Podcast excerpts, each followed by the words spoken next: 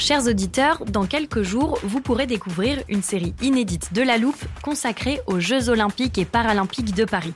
À trois mois de la cérémonie d'ouverture, on s'est demandé comment réussir ces JO. Les transports sont-ils prêts à affronter les milliers de touristes? Le dispositif de sécurité est-il suffisant? L'enthousiasme sera-t-il finalement au rendez-vous?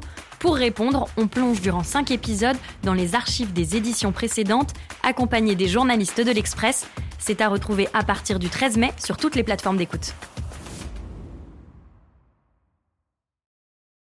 Hiring for your small business? If you're not looking for professionals on LinkedIn, you're looking in the wrong place. That's like looking for your car keys in a fish tank. LinkedIn helps you hire professionals you can't find anywhere else, even those who aren't actively searching for a new job but might be open to the perfect role. In a given month, over 70% of LinkedIn users don't even visit other leading job sites. So start looking in the right place. With LinkedIn, you can hire professionals like a professional. Post your free job on linkedin.com slash people today.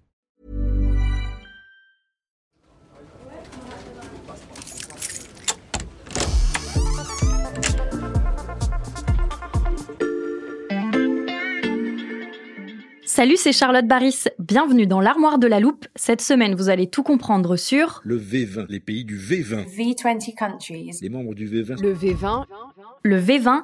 Je sais, son nom y ressemble, mais je vous assure, on ne parle pas ici d'une case sur un plateau de bataille navale. Alors, il va quand même être question de jeu de pouvoir. Et pour tout comprendre, j'accueille Valentin Ekirch, journaliste à la rubrique Climat de l'Express. Salut Valentin. Salut Charlotte. Le V20, c'est un acronyme. Qu'est-ce qu'il signifie? Eh bien, le V20, le V, c'est pour vulnérable. Donc, à l'origine, c'est le groupe des 20 pays les plus directement touchés par les conséquences du changement climatique. Mhm. Des gros épisodes de sécheresse, des euh, tempêtes, des inondations à répétition.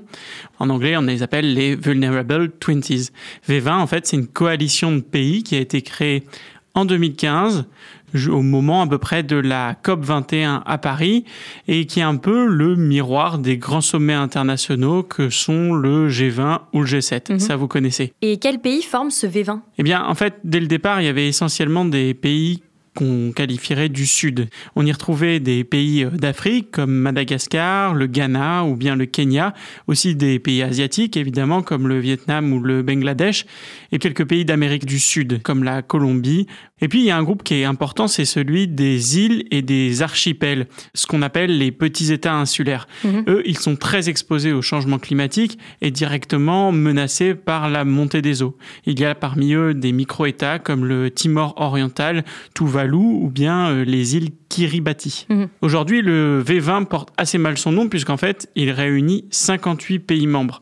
La population totale de ces pays représente selon eux environ 1,5 milliard d'habitants, soit quasiment 20% de la population mondiale. Mhm. Et pour autant, ils sont seulement responsables de 5% des émissions de gaz à effet de serre que eh bien, l'humanité produit chaque année. Ces 58 pays réunis sous la même bannière, quelles sont leurs revendications? Au départ, leur revendication, elle est liée donc directement au changement climatique. L'idée, c'est de peser plus dans les grands sommets internationaux lors de ces grandes réunions, en soulignant qu'ils sont légitimes à parler du réchauffement climatique puisqu'ils en sont directement victimes. Et lors de ces euh, réunions, ils ont en fait la volonté d'une part de faire entendre cette voix de la vulnérabilité et de faire des propositions qui sont adaptées à leur situation. Mhm. Et ces États, ils ont été assez importants pour faire adopter l'objectif de l'accord de Paris qui, je vous le rappelle, est de contenir le réchauffement climatique à 2100 sous la barre des 2 degrés par rapport à l'ère pré-industrielle. Mhm. Aujourd'hui, leurs revendications, elles sont un petit peu plus étendues. Le V20 milite par exemple pour instaurer un système financier international plus équitable. Un système financier international plus équitable, qu'est-ce que ça veut dire Valentin? Eh bien aujourd'hui, les pays du Sud dénoncent ce qu'on pourrait qualifier de double standard dans l'accès aux financements internationaux. Mhm. Il y a d'une part, par exemple, euh, la Grèce qui s'était retrouvée euh, face à des gros soucis financiers et pour lequel on avait réussi à débloquer euh, massivement de l'argent. Mhm. Il y a l'argent qui est trouvé également pour aider l'Ukraine dans sa guerre face à la Russie. Et donc, on voit que bah, les grands euh, organismes euh, financiers internationaux comme le FMI et la Banque mondiale se sont vite mobilisés, alors que certains pays du Sud empruntent aujourd'hui systématiquement à des taux de 15%. Et ça, ça met en péril la rentabilité de leur investissement. Ils demandent à revoir le principe de la dette et à réformer les institutions pour être mieux armés contre le changement climatique et la pauvreté. Ce V20, Valentin, est-ce qu'il a des représentants? Eh bien oui, il y a le président euh, du Ghana qui est aujourd'hui à la tête du V20 et qui porte cette parole lors des négociations climatiques. Et puis il y a une personne qui est de plus en plus euh, connue sur la scène internationale, c'est Mia Motley, c'est la première ministre de la Barbade. Elle, elle se fait de plus en plus remarquer, on l'a vu euh, lors de la dernière COP à Glasgow. Elle a été nommée dans le top 100 du Time Magazine et elle est même une potentielle successeur de Antonio Guterres, le secrétaire général de l'ONU.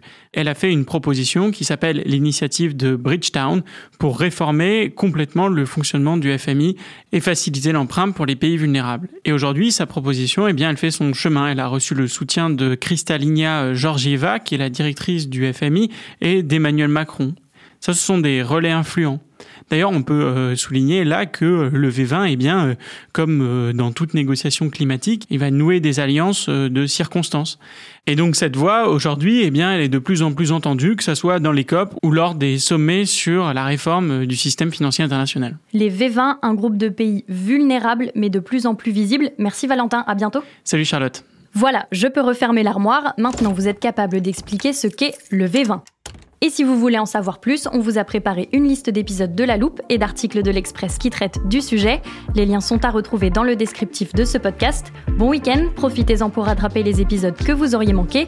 Je vous dis à lundi pour passer un nouveau sujet à La Loupe.